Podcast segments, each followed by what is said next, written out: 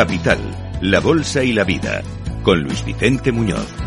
Vamos a centrar hoy nuestro espacio dedicado a la segunda oportunidad, a la segunda vida de las empresas, a un elemento clave en este momento en el que, bueno, como vienen escuchando las noticias de Capital Radio, se está desacelerando la economía, empieza a aparecer un incremento de la morosidad, empiezan a estar ahí los impagos. Y claro, los bancos tienen que estar trabajando, todo el sistema financiero tiene que estar trabajando con extraordinario cuidado en cómo se van a reestructurar las deudas, en cómo responder y dentro de los marcos de la nueva ley concursal que en cierto modo está pues también sirviéndonos de guion para entrar a fondo en estas cuestiones a lo largo del tiempo. Además, hace un rato, anoche, escuchábamos a Luis de Guindos, al presidente, al vicepresidente del Banco Central Europeo, poco después de presentar el informe de estabilidad financiera que el Banco Central Europeo eh, va publicando mes a mes, pues les enviaba eh, sus consejos a los bancos. Les decía que cuidado, no estén cegados, no se dejen cegar por aquellos indicios que pueden mostrar una imagen que no sea real. Eh, vamos a recordar lo que decía anoche en la CNBC Luis de Guindos. Deberían ser cautos y prudentes, dicen los bancos, no dejarse cegar por el impacto a corto plazo de la subida de tipo de interés. Hay que tener en cuenta, decía, recordaba, que en unos meses pueden subir las insolvencias y empeorar la capacidad de pago de los hogares. Aunque él reconocía que hay algo positivo y es la situación del mercado laboral, efectivamente. Bueno, pues en este espacio con eh, Surus vamos de nuevo a enfocar esta cuestión tan importante si queremos adelantarnos a lo que viene.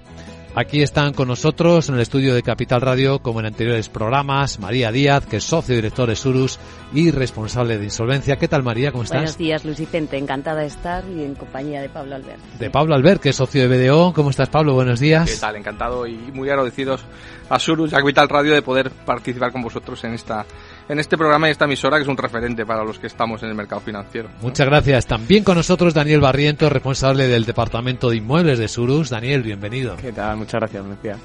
Bueno, pues eh, imaginamos que ahora los bancos están trabajando mucho, ¿no? En esto, en su estrategia, en diseñar su estrategia, porque el tiempo es eh, un poco inseguro, ¿no, Pablo? El tiempo es convulso y sobre todo el escenario es muy diferente en el que estaban acostumbrados a trabajar los, los bancos y a trabajar en las anteriores crisis. Yo creo que no, no, no procede discutir ahora cuáles son las anteriores crisis, pero en todo caso... Eh, aprendimos algo, se aprendimos de algo, pero en todo caso, en las anteriores crisis el mercado era, era muy diferente. Y, yo creo que era muy diferente, y si, si me permitís, por, dos, por, por tres cuestiones fundamentales. En primer lugar, porque los operadores del mercado eran muy diferentes. Es decir, nosotros en las anteriores crisis vivíamos, permitirme la expresión para que todos nos entendamos, con, con Caja Madrid, Santander y, el BBV, es decir, eh, bancos muy clásicos, bancos muy acostumbrados y muy asentados en el, en el mercado y en el sector español, que conocían mucho la sociedad y que además tenían unos objetivos muy claros que eran pues más a medio largo plazo, es decir, no se planteaban objetivos corto plazo.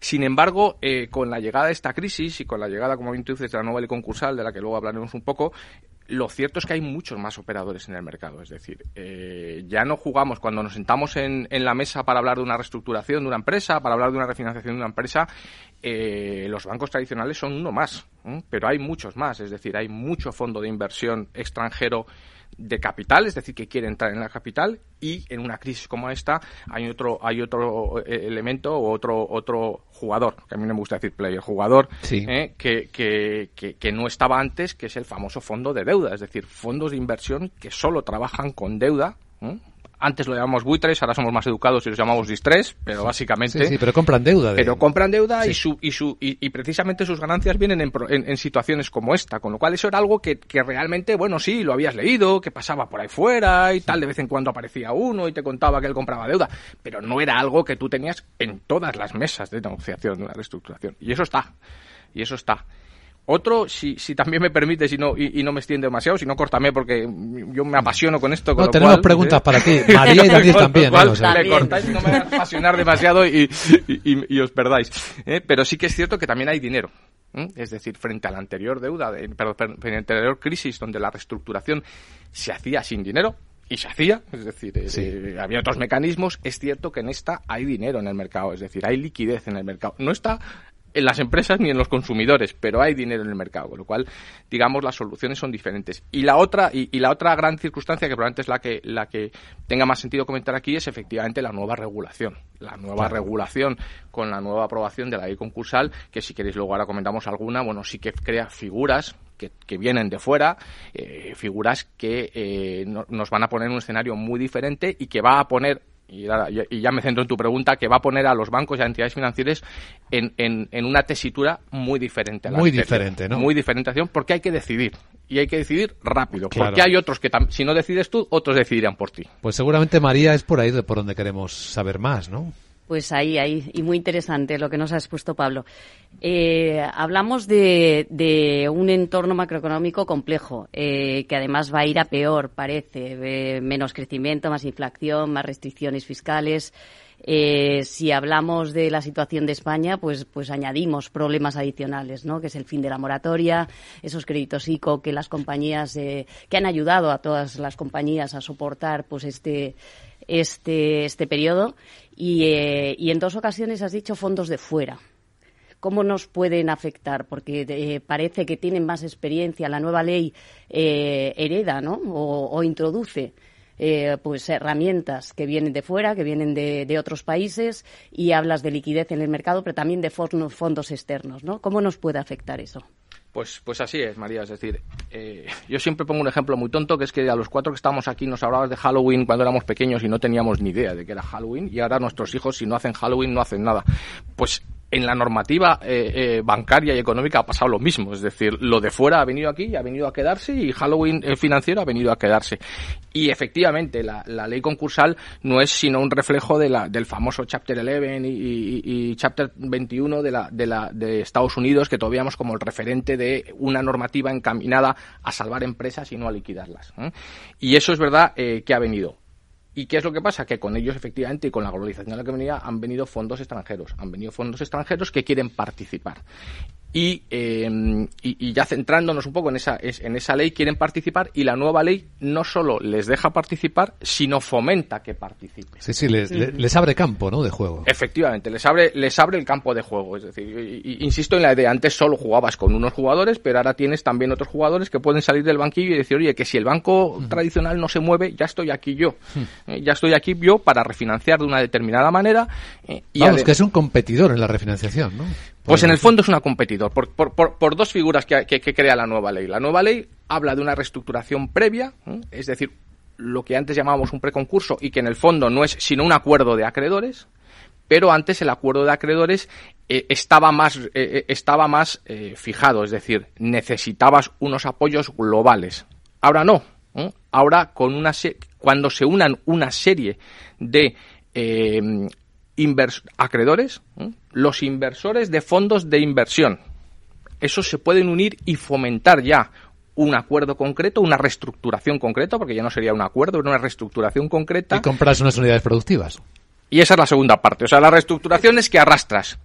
Y un poco por eso los bancos están, están un poco que, que, sí que tienen que decidir. Porque si no deciden, puede decidir un tío de Londres y de Luxemburgo por ti y decir, oye, es que yo eh, voy a proponer esto bueno, y el caso más paradigmático que está en, que es, que es público y notorio, pero es el de Celsa, es decir, el Celsa, la reestructuración no la plantean los tradicionales acreedores españoles, la plantean los fondos extranjeros coordinados por, un, por un, una compañía coordinadora de fondos extranjeros y que se dedica a eso y plantea al juzgado decir, oiga, esta es la reestructuración que yo quiero en esta compañía y los, los, que la plantean son extranjeros, todos extranjeros, fondos que han entrado después y que han ido, en un caso comprando deuda y en otro caso comprando...